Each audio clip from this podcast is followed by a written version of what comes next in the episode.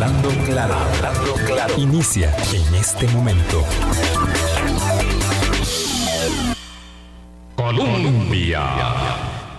Con un país en sintonía, son en punto las 8 de la mañana. ¿Qué tal? ¿Cómo están? Muy buenos días, bienvenidas, bienvenidos a nuestra ventana de opinión. Viernes, cierre de semana, con, eh, por supuesto, eh, la obligación de poner el dedo en el reloj. No podía ser así, no podíamos terminar esta semana hablando claro sin poder abordar el tema polémico, complejo, eh, polarizante de la Comisión Nacional de Vacunación y Epidemiología porque se ha politizado el tema de la Comisión Nacional de Vacunación y, y Epidemiología y en ello va, por supuesto, un señalamiento durísimo de la Casa de Gobierno contra la aplicación de los criterios de la ciencia y la técnica en este, eh, en este ámbito particular de competencia de expertos en, donde eh, el país deposita la confianza para llevar adelante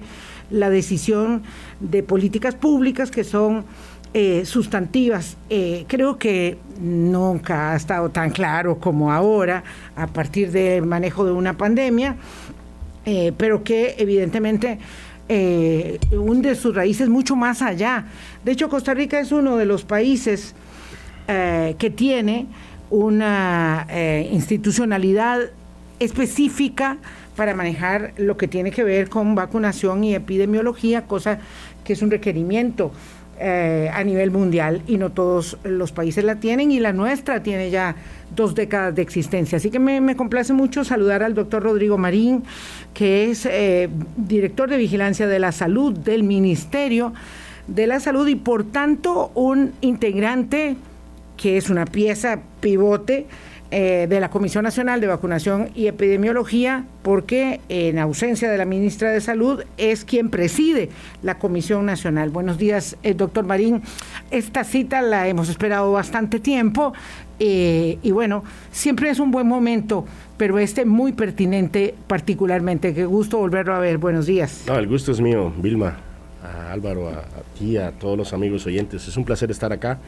Eh, y bueno, nunca es tarde cuando la dicha es buena, exactamente, nos eh, quedó eh, apropiado, oportuno el momento.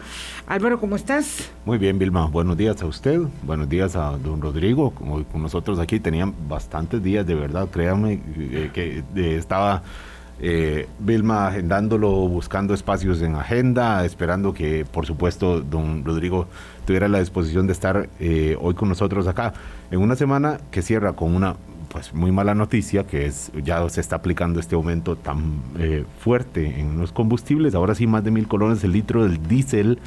Por supuesto que el impacto que tiene para vehículos de trabajo, autobuses, camiones, eh, sector productivo en general, en espera de un eh, anunciado proyecto de ley. Habrá que ver qué pasa con eso. de parte del, del Ejecutivo y también una buena noticia, Vilma, no quiero dejarlo que se nos diluya con el tema de fondo de hoy y es simplemente la posibilidad de que de verdad los diputados ahora sí eliminen las votaciones secretas para elección de magistrados. Parece que finalmente, finalmente, después de muchísimos eh, tiempo esperando esta posibilidad, parece que sí da un paso en aras de la transparencia. Ahora sí, vamos a tema de fondo, un tema, eh, Vilma, eh, que se calentó día miércoles y día jueves y hoy como, como calculada la visita con el doctor Marín aquí.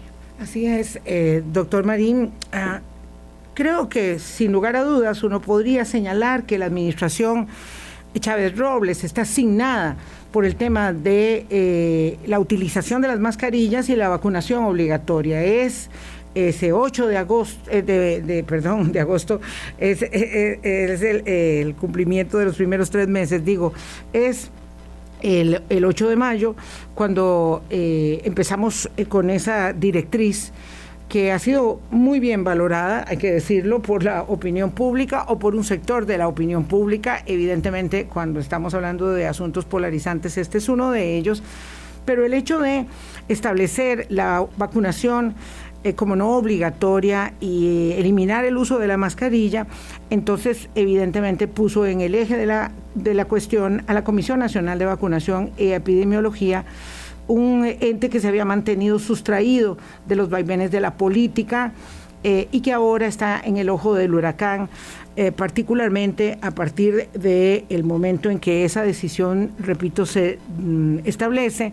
Y ahora con una intromisión claramente, eh, digamos, jurídico-política o pseudo-legal, eh, de eh, señalar que hay nombramientos que no estaban bien ratificados y que por lo tanto, aunque no es el criterio de la Procuraduría General de la República, todo lo actuado en dos años de pandemia es ilegal o ilegítimo o no tiene vinculación eh, y por lo tanto es como desarmar. Usted es un funcionario que conoce muy bien el Ministerio de Salud, que conoce la comisión, que conoce la gestión de la acción pública y yo quisiera que nos diera un primer acercamiento a esta situación que además entiendo es compleja porque es usted ahora nuevamente una persona digamos central en la estructura del ministerio y habría que, habría que decir además es el único funcionario eh, que hace vocería, digamos, desde la política pública del Ministerio de Salud a nombre de la ministra Jocelyn Chacón. Bueno, buenos días otra vez, ¿verdad? Eh, vamos a ver, Costa Rica es un país pro vacunas, es decir, eh, a nivel internacional es uno de los mejores programas de, vacunación y inmunizaciones que hay en las Américas. la América o las Américas en sí es un, es un ¿cómo se llama esto? Una, una región del mundo donde la vacunación es, es aceptada, ¿verdad? Eh, y es cierto también, ¿no? Costa Rica, eh, con el tema del COVID, logró poner más del 90% de las vacunas en primera dosis, más de 80% en segunda dosis y más del 50% en tercera. Llevamos eh, apenas un, un 10% de cuarta. Quiero dejar claro también, y esto es importante que la gente lo entienda, que hoy tener Dos dosis no es tener el esquema completo, hay que pasar de dos dosis a tres dosis y de tres dosis a cuatro. cuatro eh, hay estudios contundentes, eh, como se dice en el CDC, de Suecia, de Israel, eh, en personal de salud, en personal no de salud, donde las vacunas con cuatro dosis, la posibilidad de, fallecer es... es decir, la protección es superior al 90%. Entonces por ahí hay que tener presente ese tema. Con relación al tema de la, de, la, de la, comisión, bueno, está integrada por funcionarios, es decir, por un grupo de funcionarios, eh, donde la preside la ministra de Salud, el director de Vigilancia de la Salud también está. Eh, hay un representante de la Asociación de Pediatría, eh, que por años ha sido el doctor Porras. Hay representantes de niñez y adolescencia, hay representantes de infectología de adultos, de infectología de niños eh, y también un representante de farmacoterapia, ¿verdad? Esa es real. De la Caja Costarricense de, Seguro Social. Hay cinco funcionarios o cuatro funcionarios de la Caja, uno de, la Asociación de Pediatría eh, y dos funcionarios del Ministerio de Salud, ¿verdad? Yo, en lo personal la veo desbalanceada, ¿no? en el sentido de que el, Ministerio de Salud tiene apenas dos funcionarios. Pero bueno, así es la ley y ahí, así está, ¿verdad? De ellos, dos funcionarios o tres funcionarios, el ministro cambia generalmente, ¿verdad? Cada cuatro años cambia el, ministro. Creo que hay, creo que María Luisa, que me recuerde, fue la única que se demoró cinco años y medio, seis años, ¿verdad? Pero generalmente el ministro cambia. El director de vigilancia de la salud a veces cambia, ¿verdad? A veces cambia. En los últimos años ha estado María Teltrejos, Willy Carrillo, eh, Daniel Salas, mi persona, Sandra Delgado, mi persona, ¿verdad? Eh, y luego eh, hay, hay las plazas de, Hay dos plazas que son plazas que hay que cambiarlas cada tres años, ¿verdad? Eh, hay dos plazas que hay que cambiarlas cada tres años, que es la Asociación de Pediatría. Cambiarlas no, es decir, ¿cómo se dice? renovarlas. Sí, yo estoy nombrado y se me vence el, nombramiento y, y, luego el nombramiento pues tengo que, ¿cómo se llama esto? Revalidarlo. Revalidarlo. Yo desde el punto de vista legal, no sé, es decir, yo no soy abogado, yo no, yo no sé hasta qué punto la procuraduría o si la legalidad o no, yo esa parte, yo soy técnico, esa parte no la, no la sé, ¿verdad? Lo que sí es real es que eh, había un, funcionario que tenía un vencimiento desde el año 2020, 17 de noviembre del 20, y eh, el funcionario o el doctor Porras, que es el de la sesión de pediatría, había vencido en enero de este año. ¿Verdad? En enero del 22. En enero del 22. Entonces, eh, por consiguiente, pues, eh, según el análisis que hizo eh, la parte legal del Ministerio de Salud, al tener funcionarios vencidos, ¿verdad? Es decir, el nombramiento, pues, ¿cómo se dice? Las, los acuerdos tomados, ¿verdad? O, las acciones que se tomaron no estaban dentro de la legalidad. Eso es ¿Cuántos son todos los funcionarios, perdón, de la comisión en total? Son siete. Son siete. Todos estaban vencidos, quedan cinco, todavía es mayoría.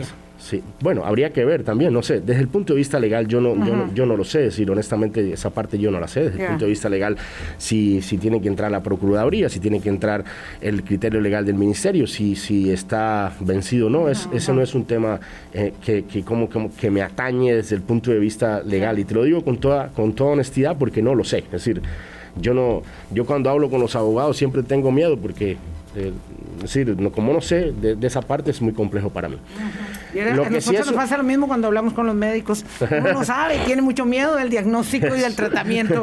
Eso es así. Lo que sí eso es un, ente técnico, un ente técnico que hace muchos años ha trabajado en Costa Rica, gente muy preparada, te lo digo de, de, corazón, gente muy preparada y a los cuales les tengo un respeto profesional muy grande. Doctor eh, Rodrigo Marín, jefe de vigilancia de la salud, integrante de la Comisión Nacional de Vacunación y Epidemiología. Aquí estamos en presencia de un asunto eh, que es eh, muy sensible porque estamos hablando de las decisiones de política pública que se adoptaron en medio de la pandemia, en el curso de la pandemia, y digamos que hay un pelo en la sopa Podríamos señalar que hay un pelo en la sopa, que hubo dos personas, una que se venció su nombramiento en el 2020, el doctor eh, Marín de la Caja de Seguro Social y el doctor Oscar Porras eh, recién ahora en enero. Em, yo tampoco soy abogada, pero la Procuraduría General de la República, que es el abogado del Estado, ¿verdad? Que ahí es donde nosotros tenemos que depositar la confianza, porque imagínense si yo no le hago caso al médico, pues tengo problemas con, mi salud y si no le hago caso al abogado, pues tengo que tener dónde recurrir. Y el abogado de la Procuraduría, que es la Procuraduría General de la República, dice que eh, aun cuando, aun cuando estas personas no hubieran estado nombradas eh, a derecho o no se hubiera ratificado o, no, o en su caso no hubiera aplicado el silencio positivo que implica que si no se cambió se permanece en el puesto, etcétera, y sobre todo ahora considerando eh, que por lo menos la Asociación de Pediatría dice que se debe, eh, que quieren mantener a su representante, que entiendo eh, nadie duda de la idoneidad y la experiencia del doctor Oscar Rojas, la Procuraduría dice que no hay ningún problema con la legalidad de los acuerdos. Y aquí sí vamos entonces al punto que nos atañe como política sanitaria.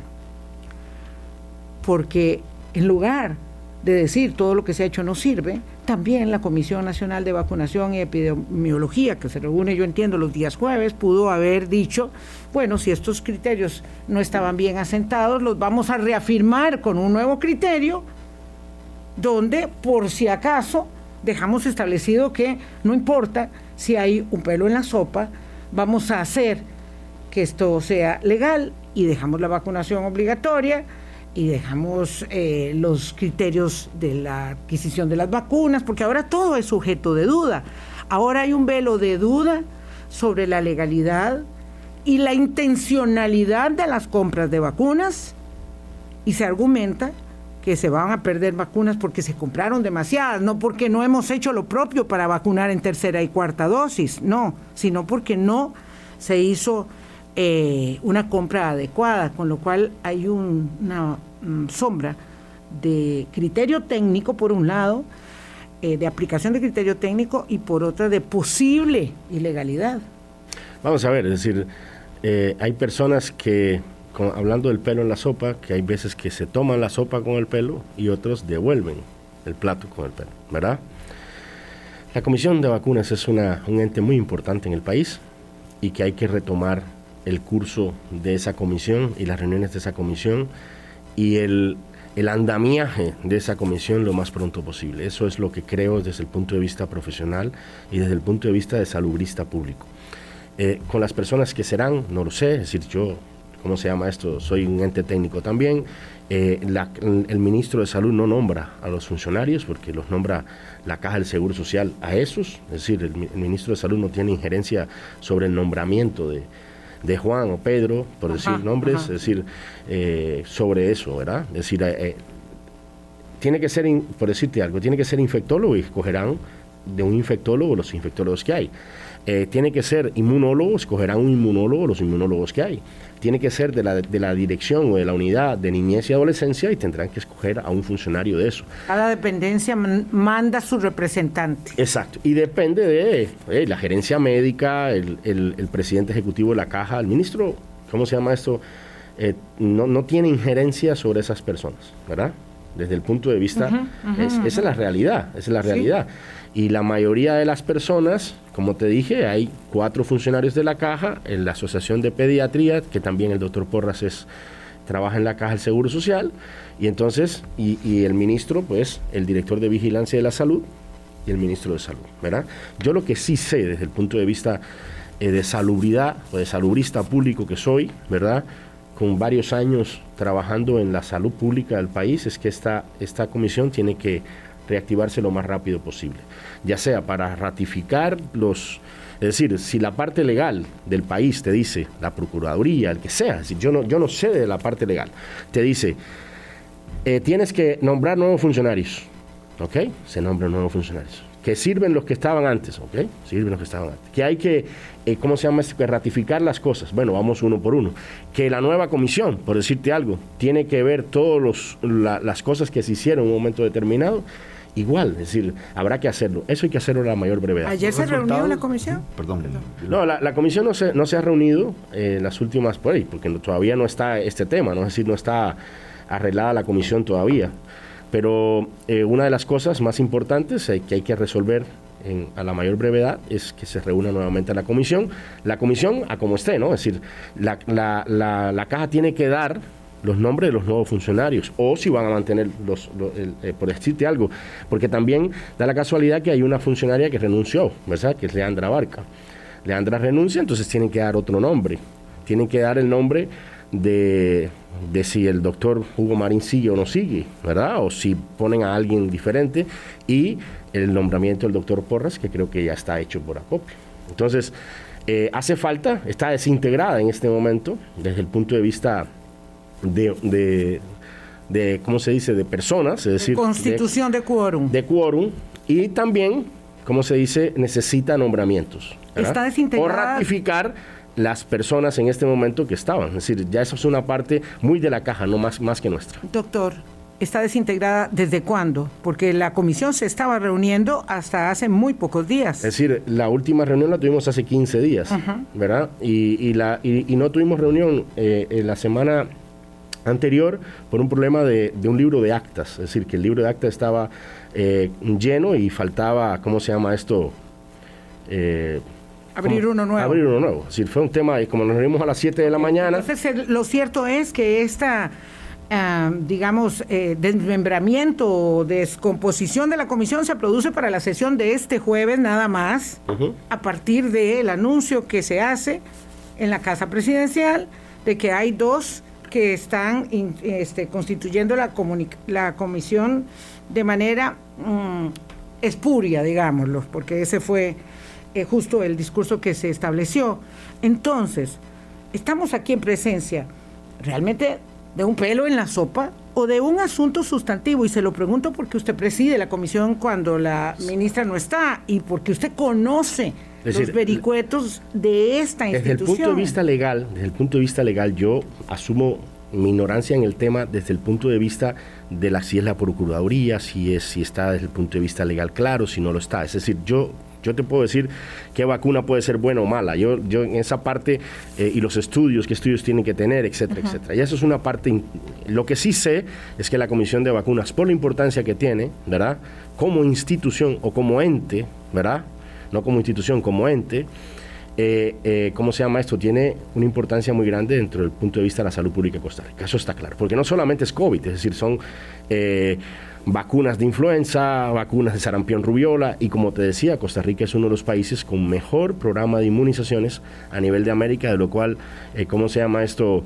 Eh, debemos sentirnos orgullosos todos, es decir, de corazón. Don Rodrigo, esta valoración que hace usted sobre la Comisión Nacional de Vacunación, sobre su relevancia, la necesidad de que se, se reconstituya pronto y, funcione como, como manda eh, su, su, ley, eh, ¿usted siente que la comparte su superiora ministra de Salud o el propio presidente de la República?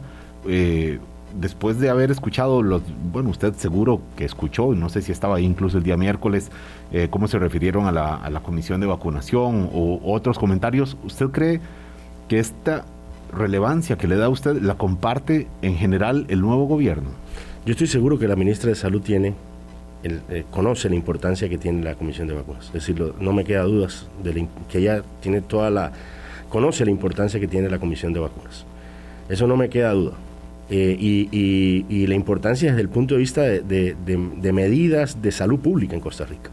Es decir, eh, y con relación al tema, lo que, lo que te decía es que puede pasar, es decir, bueno, que se nombren los funcionarios nuevos. Es decir, yo de aquí salgo para una reunión donde vamos a tocar el tema con total seguridad, el tema de la comisión de vacunas, y es decir, lo que hay que hacer es tratar de, ver la parte esta legal rápido y que la caja nombre a los funcionarios que le falta, ¿verdad? Porque da la casualidad que además de esos funcionarios hay una funcionaria que renunció a la comisión. Antes de esto, ¿eh? quiero dejarlo claro porque eh, también no es que mm, evadió las cosas o salió, no, no. Desde, el punto de vista personal ya lo había decidido y ella se lo había hecho hacía como una semana antes, ¿verdad? De, de esto de de, que pasara todo esto. Es decir, entonces hay funcionarios sin nombrar todavía. Entonces hay que nombrar primero para, eh, ¿cómo se llama esto? Poner todas las fichas en el dominó o en el ajedrez y comenzar a funcionar. Yo lo que sí sé, eh, como salubrista y como director de vigilancia de la salud, y como ustedes bien dicen, a veces presidente de la, eh, de, la, comisión, de la comisión pues mm, hay que ponerla a funcionar lo más rápido posible por la importancia desde el punto de vista de salud pública que tiene para Costa Rica. Me dijo que la ministra sí lo valora igual que, que usted, eh, no me dijo del presidente. El presidente no lo sé, es decir, no, he conversado con él, pero yo te digo, es decir, la política, la ministra de Salud eh, participa con nosotros, es decir, yo el presidente no lo sé. Es decir, yo no me voy a meter en ese tema porque honestamente no lo sé. Sí, sí eh, doctor Marín, pero veamos los hechos. la decisión de no llevar adelante el tema de la obligatoriedad de la vacunación, em, claramente ha habido, digamos, un, una desaceleración de la campaña para poder eh, inocular con tercera y cuarta dosis este, y completar este esquema que hoy es más amplio eh, de COVID. Eh, y además hay sombras de duda que se está estableciendo, que se ha lanzado sobre la idoneidad de la comisión. Entonces, entiendo muy bien que su argumento es que la comisión es importante, yo creo que eso no está en duda eh, en esta parte de la conversación, pero mi pregunta siguiente sería, ¿y las decisiones que ha adoptado la comisión porque usted ha estado cerca, yo sé que no estaba antes en la comisión, las decisiones que ha adoptado la comisión en la materia de COVID-19, en su criterio como epidemiólogo y como salubrista de tantos años en el ministerio, han sido certeras o es correcto que ahora todo eh, se eh, utilice como una argumentación de mal hacer, de mal quehacer técnico eh, de la comisión? El grupo es, el grupo es un, grupo muy técnico, de, mucha experiencia. Eh, no puedo decir absolutamente nada en contra de ese grupo técnico, ¿verdad? Eh, incluso, vamos a ver, voy a, voy a decirte algo. yo propuse, ¿verdad? en el acta de hace como, hace como tres reuniones atrás, cambiar el, tema de la obligatoriedad para dejarlo solo en funcionarios de primera línea, ¿verdad? Y quiero quiero conversar. No en, funcionarios públicos todos, sino en funcionarios de primera, línea. Y quiero argumentarlo, quiero argumentarlo, ¿verdad? Porque, bueno, muchos, ¿cómo se llama esto? Eh, muchas personas dijeron, el doctor eh, eh, lo obligó el gobierno, etcétera, etcétera. No, a mí nadie me dijo nada. Yo analizando los datos, porque esto es importante también tenerlo presente. Eh, la cantidad de funcionarios públicos en el país son 320 mil personas, ¿verdad? Y te voy a leer textual lo que dice el, en, el, en el que se basaron en ese momento, ¿verdad? Para hacerlo de la obligatoriedad, ¿ok? Mi moción textual dice así textual, mi moción, en la, eh, dice textual, dice, el doctor Rodrigo Marín propone modificar el acuerdo de obligatoriedad planteado en el acta 15 del 23 de septiembre del 2021, acuerdo número 4, el cual se socializa en el oficio MSCNVE 740 del 2021 quiero mencionar eso porque ahora voy a hablar del 740. tal vez mejor el argumento, don Rodrigo. Sí, es que vieras que esto en radio hace que la gente se pierda sobre, lectura y sobre números. Y, lo, que dice ahí es, voy a dejar la obligatoriedad solo en funcionarios públicos de primera línea y en todos los funcionarios privados de la caja y del ministerio, de, que, perdón, los funcionarios privados de educación y salud y en, y los funcionarios hablaba Ministerio de Salud, Caja, Bomberos, SINS, eh, eh, Controladores Aéreos, etcétera, etcétera. El oficio de Marras, el que, en el cual se declara la obligatoriedad, es un oficio que las recomendaciones o las justificaciones era la variante Delta, cosa que no funciona en el país desde el año, desde enero de, de este año no, no circula la variante Delta. Es decir, todo es Omicron, ¿verdad? Segundo, que no había vacunas en niños, como ya tenemos vacunas de 5 a 12 años. ¿ok? Y también era solamente para la gente del sector público. Y yo estaba ampliando, es decir, funcionarios de primera línea y educadores y personal de salud privados. Eh, la comisión votó en contra, ¿verdad? Es decir, en contra de esa moción, se respeta totalmente y, no hay ningún problema, ¿verdad? Eh, era un cambio en la obligatoriedad. ¿Por qué? Porque no hemos pasado, y eso es importante también tenerlo presente, porque no es un tema de ahora, no es un tema tampoco del gobierno, no es un tema de Costa Rica solo, es un tema a nivel mundial, donde las personas se pusieron primera dosis, segunda dosis, y de segunda dosis a pasar a tercera costó un montón, y de, tercera a cuarta ha costado un montón. Eso es real también. 217 mil dosis pusimos en primera dosis para ese grupo de funcionarios, 202 mil en segunda dosis y 150 mil en tercera dosis. Es decir, la obligatoriedad, la obligatoriedad como tal, tuvo 67 mil personas menos de primera a tercera dosis, cuando tercera dosis hoy es hoy esquema completo.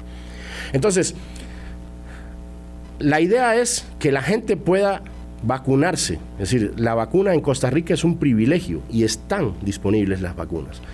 Eh, tenemos que cambiar la estrategia, ah, tenemos que cambiar la estrategia, eh, pero se lo digo a nivel mundial, eh, es decir, a nivel mundial, es decir, hemos disminuido la cantidad de vacunas con todos los estudios que hay de que la vacuna protege y protege contra muerte y enfermedad grave. Doctor Marín, por favor, permítame una pausa, estamos atrasados, 8.28 de la mañana. El doctor Rodrigo Marín, director de Vigilancia de la Salud del Ministerio de Salud. Hablando claro. Colombia. Con un país en sintonía son las 8.29 minutos de la mañana. Ah, vamos a ver, creo y quisiera su opinión, doctor Rodrigo Marín, como jefe de vigilancia de la salud, em, en que esto ha generado eh, y nos, está pasando con otros problemas, eh, digamos, país y con otras circunstancias que enfrentamos, un, un distractor pero ahora eh, tenemos una distracción instalada sobre un ente técnico. Entonces, usted decía que usted sí puede señalar, no puede hablar de temas legales, pero sí puede señalar cuáles son buenas vacunas o cuáles no lo son, cuáles son compras idóneas y cuáles no las son. Cierto entonces que eh, se ha mm, lanzado un velo de duda por parte del presidente de la República sobre las compras de las vacunas que autorizó la Comisión Nacional de Vacunación y Epidemiología. Eh, y quiero que me explique, esas compras en su propia opinión, fueron bien decididas, fueron eh, alegremente señaladas o alegremente eh, decididas sin criterio. Eh, cierto es que las compras se hicieron estableciendo parámetros para vacunación en tercera y cuarta dosis que el mundo, no solo Costa Rica, establecía que eran necesarias de inocular para el esquema completo. y si es así, evidentemente parece que nos falta más énfasis para convencer a la gente de que debe ser vacunada y que mm, a falta de convencimiento, eh, quitar las obligatoriedades en lugar de eh, apuntar en la dirección correcta, pues evidentemente es más laxo el criterio y por lo tanto no se apunta en la dirección de procurar que las personas se vacunen y tenemos muchos contagios. Vamos a ver, repito el tema de la obligatoriedad para el tema de la obligatoriedad llega a 8% de la población nada más decir, porque a los, funcionarios públicos. A los funcionarios públicos según el, ese oficio del 2021 que si yo hubiera estado, porque yo no sé, yo, yo empecé nuevamente... Los menores de edad, don Rodrigo. bueno, los menores de edad. Y niños. Sí, es decir, 18 años más los funcionarios públicos. Estaríamos hablando de 1.300.000 personas, es el 25% de la población, pues, menos del 25%, un 20% de la población. ¿Qué, qué, eh, perdón, la suma de los La suma de los niños, de los menores de edad, más eh, los funcionarios públicos que ah, buscando datos eran como 320 mil, es decir, aproximadamente. sí, ¿verdad? sí, sí, sí. no es los mayores de 18 como dijiste, es para no enredarnos. Entonces, entre los menores de 18 y los funcionarios públicos, un millón de personas, un millón doscientas, un millón trescientas, un 20% de la población, teniendo en cuenta unos 5 millones de personas que viven en Costa Rica. Entonces hay un 80% que no tiene ningún tema de obligatoriedad y eso también hay que dejarlo claro, porque la obligatoriedad no era para todo el país, la obligatoriedad era para un grupo de personas nada más, en el cual, por lo que haya pasado, porque también es un tema que no es de ahora, es un tema que viene desde hace mucho tiempo y es un tema que viene de, de, que también se refleja en otros países, es decir, el cambio de pasar de segunda a tercera dosis no ha sido igual que de primera a segunda. ¿verdad? La primera y la segunda vacuna llegaron cuando estaba la variante Delta, donde lastimosamente había muchos fallecidos, ¿verdad? Eh, y al tener muchos fallecidos con la variante Delta, las personas tenían eh, percepción del riesgo. Más miedo. Más miedo. y se vacunaban, ¿verdad? Luego, hay una falta de percepción del riesgo en la población y eso es, y eso es real y es mundial también, porque hay que dejarlo claro también. Hay países que no tienen obligatoriedad, que han logrado un 90%, un 98%, un, un porcentaje grande, ¿verdad? Repito, la obligatoriedad en Costa Rica deja por fuera al 80% de la población. Y eso también hay que dejarlo claro. Cuando vimos de segunda, cuando vimos de segunda a tercera dosis, pasar de segunda a tercera dosis, cuando vimos pasar de segunda a tercera dosis, habían, si de primera a tercera, faltaban 67 mil vacunas, a pesar de la obligatoriedad a pesar de que hay un decreto que dice te obligo. Y muy importante. Perdón, tal vez, eh, doctor Marín, para no complicarnos, eh, no es que faltaban 67 mil vacunas, es que 67 mil personas no se habían vacunado. 67 mil personas no se vacunaron con tercera dosis, a pesar de la obligatoriedad. Y que es un deber de, eh, ¿cómo se dice?, de la, del, del ente que, para el cual trabaja en el, en el tema ese de la obligatoriedad. En el Ministerio de Salud no tiene que ver, ¿verdad? Es cada patrono es el responsable de hacer cumplir la legislación. Claro, claro. ¿verdad? Hemos tenido también, a pesar de que los niños son, las vacunas, y cómo se llama esto, son obligatorias, pues hemos tenido una disminución tremenda con relación a eso. absolutamente. Y además, cuando se dice que ya no hay obligatoriedad para vacunar a los niños, el punto es, doctor, si necesitamos, y usted dígamelo como eh, salubrista público, si necesitamos instrucción, guía, conducción desde la política pública sanitaria y elaboramos un discurso que establece que la obligatoriedad es un estorbo, es una incomodidad, ¿verdad? Claro, el imperativo puede ser legal, moral, ético, es decir, la obligatoriedad mía de vacunar a mis hijos pequeños es mi imperativo. Eh, no se trata de que llegue la policía a, arrancarme el niño de los brazos para, para vacunarlo, cuando en todo caso, desde las convenciones de los niños, ese derecho priva sobre la decisión arbitraria de un padre, por lo menos eh, en el concierto de eh, los derechos humanos de los niños y los adolescentes. Pero en todo caso, si elaboramos un discurso en la línea contraria, evidentemente estamos desestimulando la necesidad de eh, avanzar con los programas de vacunación y ello además, esta es una gran preocupación que hay, este, este discurso, esta narrativa pueda afectar a otros programas de inmunización en un país que ha sido tan exitoso. Eh, esto no le preocupa, ¿Qué, sensación le va generando verse envuelto en toda esta polémica y que la comisión esté siendo, vamos a decirlo, mm, manoseada de una manera eh, impropia. Voy a, voy a dejarte mi posición. Es decir, yo soy una persona pro vacunas, ¿verdad? Eh, las vacunas correctas, es decir, Costa Rica compra vacunas correctas, la compra a través del fondo rotatorio, eso hay que dejarlo bien claro, ¿verdad? Eh, las mejores vacunas trata de comprar siempre Costa Rica dentro de, la, de las posibilidades económicas, ¿verdad? Vacunas que ya estén usadas incluso en otros países. Costa Rica no es un conejillo de indias, por decirlo de alguna manera, eh, para que se utilice en otro lugar. Y yo estoy totalmente de acuerdo que Costa Rica ha dado, hay un antes y un después de la vacunación y de los programas, del programa de inmunización en Costa Rica. Eso es una realidad. Eh, por ejemplo, tener unos casos de sarampión nosotros y hay otros países que tienen transmisión y nosotros asombrarnos por tener unos, unas personas que vienen y tomar todas las medidas inmediatamente y poder hacerlo. Eso es real. Tuvimos un brote de parotiditis, por ejemplo, en centros carcelarios del país y tomamos las medidas que se, que se tienen que hacer. Es decir, Costa Rica tiene una experiencia muy grande en el tema de la vacunación. Eh, creo que el tema de la vacunación hay que ver qué hacemos con la vacunación de COVID. Eh, eh, no es, como se dice? Yo sueño con que las personas entiendan esa necesidad de que hace falta ponerse tercera y cuarta dosis. Y que muy probablemente tengamos que ponernos una quinta o una sexta dosis, una por año, como hace con la influenza, ¿verdad?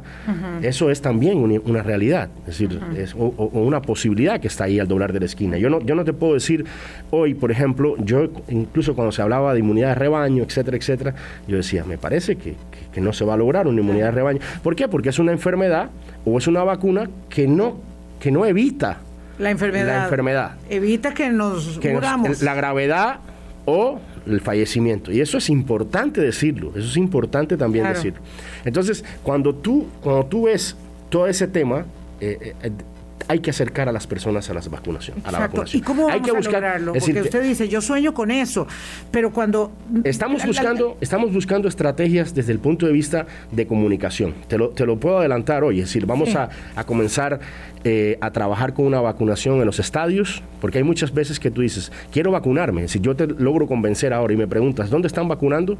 Un fin de semana, que es la mayoría de las personas cuando pueden, y no todos los se abren al mismo, a, eh, algunos días, hay algunos que están en un mall, otro día no. Entonces vamos a tratar de, por ejemplo, en los estadios de primera división, excepto mm, el estadio eh, como Morera Soto, porque está el Mundial de Fútbol Femenino, y el Estadio Nacional, porque está el fútbol femenino, y es un tema FIFA, ¿verdad?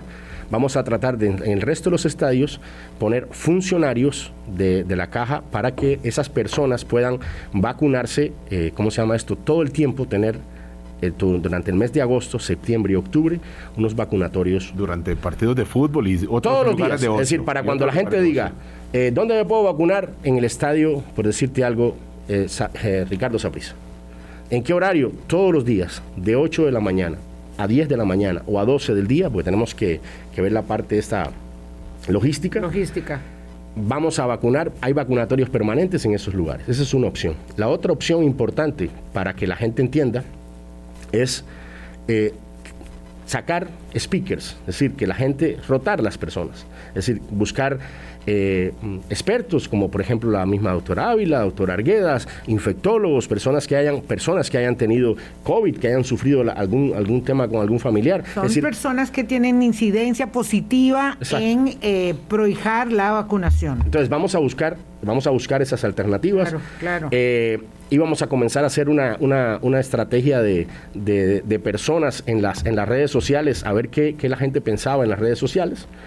Eh, a ver, desde el punto de vista de la, vacunación, eh, la, encuesta no la va a hacer Rodrigo Marín, la van a hacer antropólogos, mercadólogos. Es decir, estamos trabajando en ver cómo podemos aumentar esa, esa capacidad de las personas de forma voluntaria para que vayan Entonces, lo que necesitamos hacer es acercar a las personas a la vacunación y no, eh, digamos, distraer la atención de que ese es el eje central del país que debe persistir en que eh, logremos eh, ampliar la inmunización que tenemos en este momento. Esa es la dirección correcta y eso que usted señala de la campaña, de la estrategia de comunicación, es eh, absolutamente conveniente y necesario.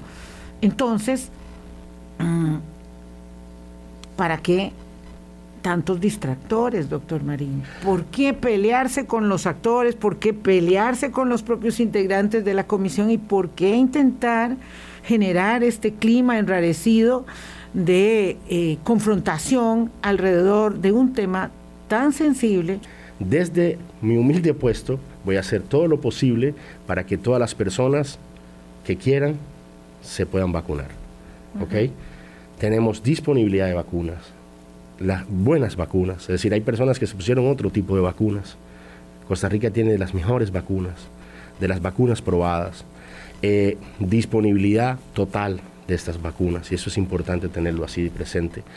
Eh, yo no sé cómo, porque te lo, te lo, digo así de corazón, yo entré a, finales de julio, en a, finales de junio, En, mi, puesto, y he estado en cuatro o cinco, ¿cómo se llama esto?, eh, reuniones de la comisión.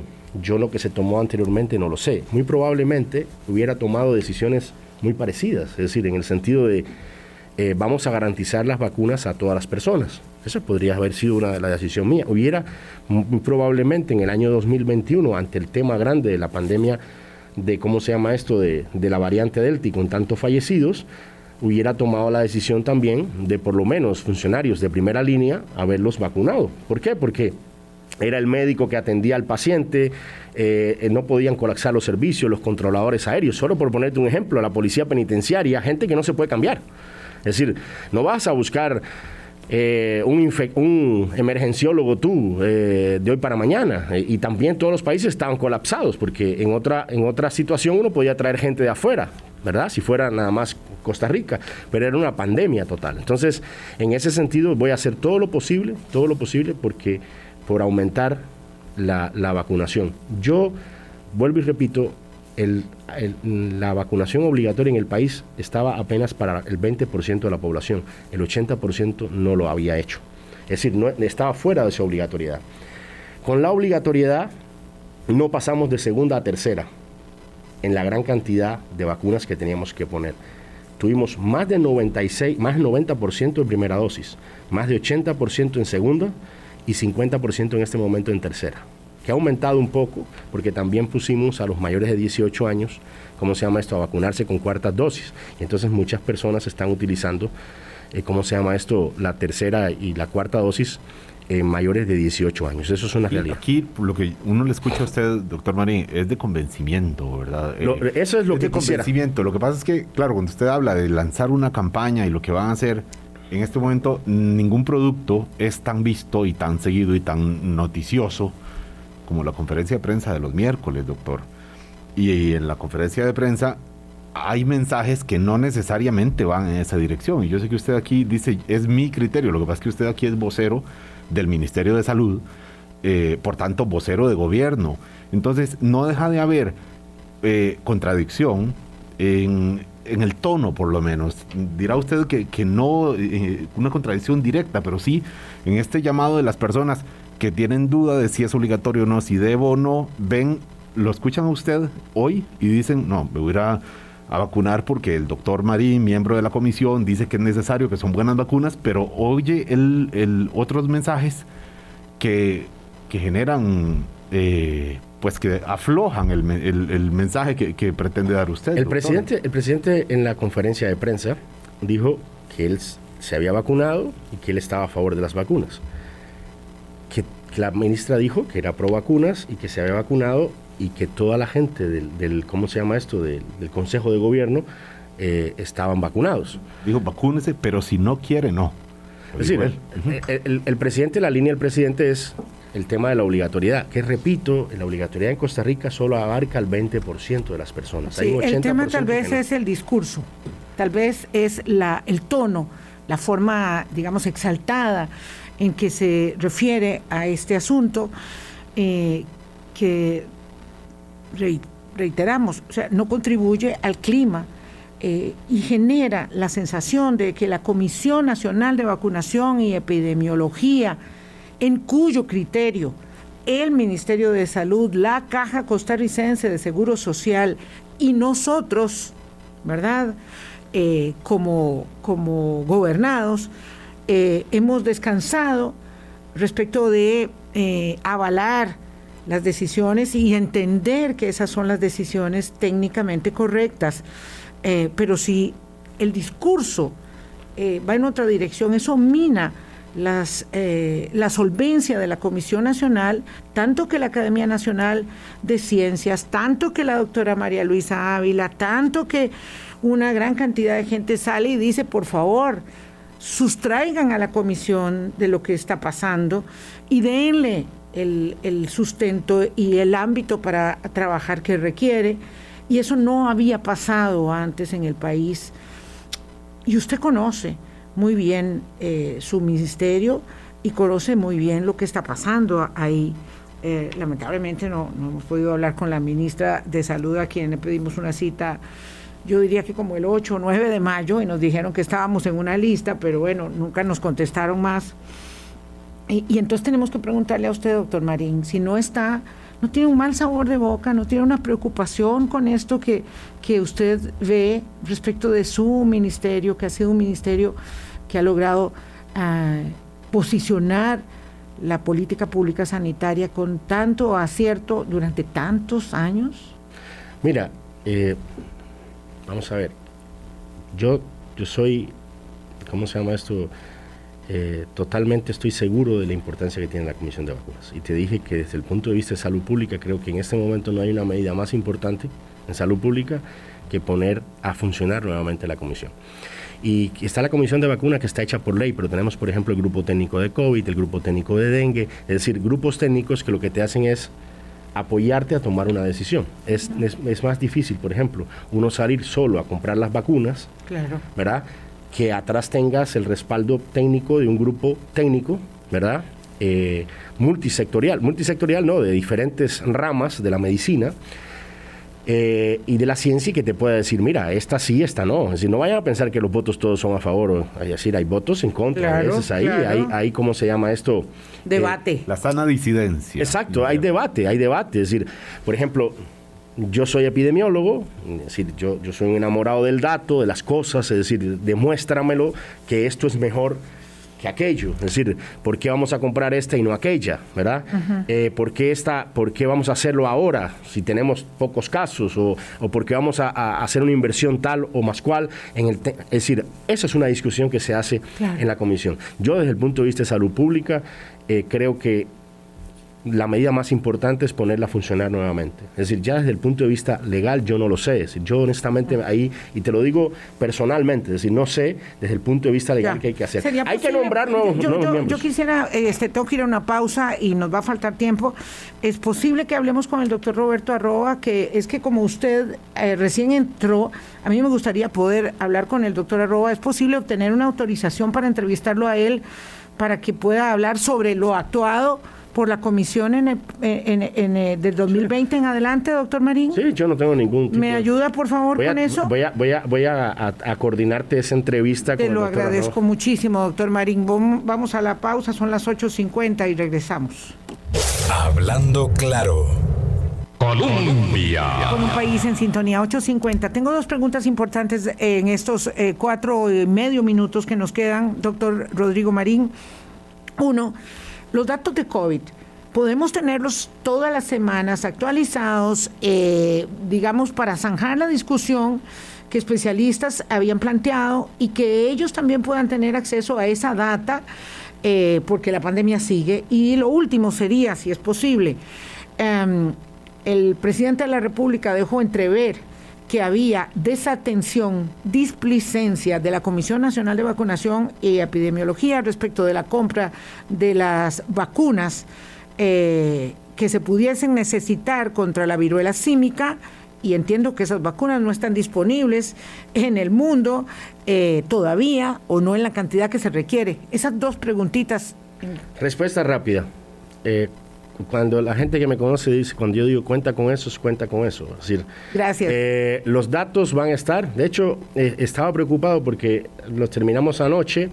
te puedo adelantar que los, que los casos bajaron, no es puro todavía porque no lo han donde sé, porque he estado concentrado en, en tu programa. Eh, pero los casos bajaron y los casos van a estar saliendo entre jueves y viernes. Entre jueves Siempre y viernes, entre jueves y viernes. Todos los, todas las semanas. ¿Okay?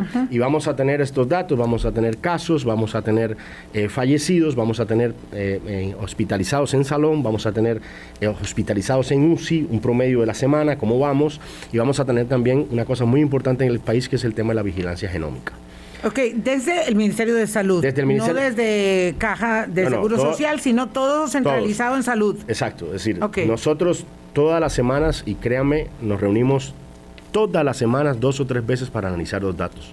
Es decir, en mi oficina, los martes hay que, ¿cómo se dice? Hay que estar eh, eh, dando todos los datos del Ministerio de Salud, lo que nos llega a nosotros. Y todos los miércoles o jueves nos reunimos con la caja para cerrar los casos entre, los dos, entre las dos instituciones. Nosotros tenemos laboratorios privados, eh, hospitales privados y la caja tiene ¿cómo se llama esto? Todo el andamiaje, de, que es un 90% de, la, de, los casos a nivel país. Y eso es importante. Te puedo adelantar que los casos bajaron, que las hospitalizaciones bajaron, que los fallecidos bajaron también, gracias a Dios, y que, eh, ¿cómo se llama esto? y que eh, seguimos con la campaña esta de vacunación en todos los lugares. Ojalá que la gente entienda que tercera y cuarta dosis hoy son importantísimas. Estudios contundentes del CDC han hablado sobre el tema. Con relación a la viruela símica, la Organización Panamericana de la Salud va a, comprar o, va a facilitar la compra de alrededor de 100.000 vacunas para toda América. Eh, es una vacuna que no está muy disponible, no es ir a una pulpería y comprarla, eh, y es una vacuna que está en este momento en fase 2. ¿Verdad? ¿Qué significa eso? Eh, fase 2 que hay que hacer un estudio con ella, ni tan siquiera está en fase 3. Entonces es importante, la población blanco hay que ver a quién se le va a poner la vacuna. Hay otros países que tienen muchos más casos en este momento. Entonces cuando el presidente de la República dice que la Comisión Nacional de Vacunación y Epidemiología no quiere comprar la vacuna eh, contra la viruela símica, ¿qué podemos entender? La, Comisión de, de, de, Vacunación y Epidemiología, pues eh, sugirió no comprar la vacuna de viruela símica, ¿cómo se llama esto?, en este momento, por lo que te decía, es decir, esta es una vacuna en fase 2, había que comprar, ¿cómo se llama esto?, eh, una gran cantidad de vacunas, pero eso no significa, ¿verdad?, que el país esté viendo cercanamente cómo está. Monitoreando. exacto, y también nosotros tenemos en este momento y que hemos hecho las cosas, pienso, eh, ¿cómo se llama esto?, adecuadamente, eh, tenemos tres casos confirmados en el país y de los casos confirmados, eh, un contacto directo nada más salió positivo, el resto no, no se ha diseminado la enfermedad. Y eso no significa que el día de mañana tengamos más casos, porque tenemos un lineamiento contundente que se renueva cada rato y además tenemos diagnóstico en la caja e inciensa para hacerlo.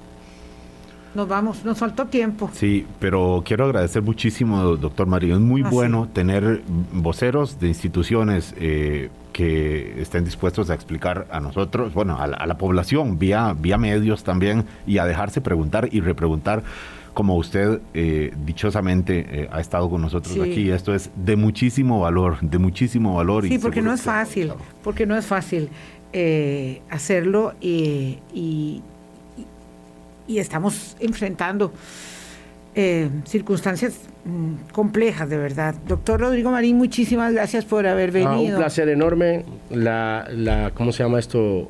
Cuenta con, la, con los datos de COVID. Gracias. Mientras más personas lo tengan, para nosotros es mejor. Eh, la verdad es que tuvimos algún tema de problema como para, para coleccionar los datos en un principio, pero ya todos los datos están eh, con trabajo. No, y tal vez lo más importante es que también lo tengan a disposición los académicos, los investigadores, los epidemiólogos, que son los que nos van guiando también con la narrativa que hay que mantener respecto de algo que ya es muy cansado, que es este ya hay cuidarse el COVID. Así es, y eso es importante, la pandemia no ha acabado y que tenemos una de las mejores herramientas del mundo que son las vacunas, tercera y cuarta dosis. Claro, y si van a sobrar algunas, si quieren que haya gente que se ponga la quinta dosis, yo voy, mm. yo voy, gracias. Nos tenemos que ir, qué vivilla, dice Álvaro. Buen fin de semana para todos. Sí, chao, que la pasen muy bien, chao.